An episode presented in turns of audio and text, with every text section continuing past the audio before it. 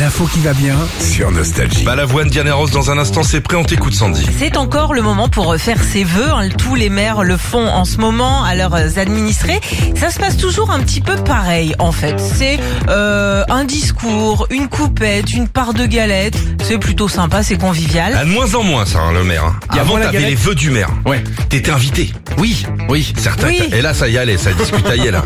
Sauf Maintenant, il- euh, nous, on a reçu Ouais. une petite. euh, Juste une carte Bonne année, quand même. Ah oui, Très- c'est Très rapide. sympa, merci Enfin, il d'être fout trop la tête. Ouais. Bon, sauf à, à Brignoles, dans le Var, où les habitants ont quand même eu droit à des vœux 5 étoiles.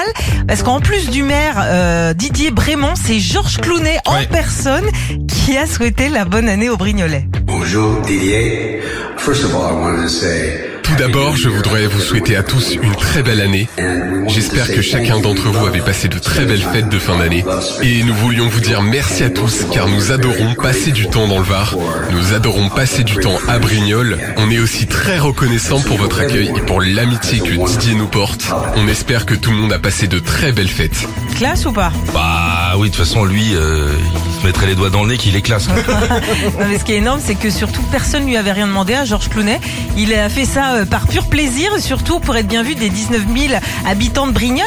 Ça fait trois ans qu'il a un petit pied à terre là-bas. Euh, Ouais, un petit pied à terre. Oui, 170 Ouais, c'est- j'ai hectares. vu ça sur Abritel, ouais, ouais. 170 hectares, une bâtisse du 18e en plus de ça. Alors peut-être qu'il cherche à se faire des copains.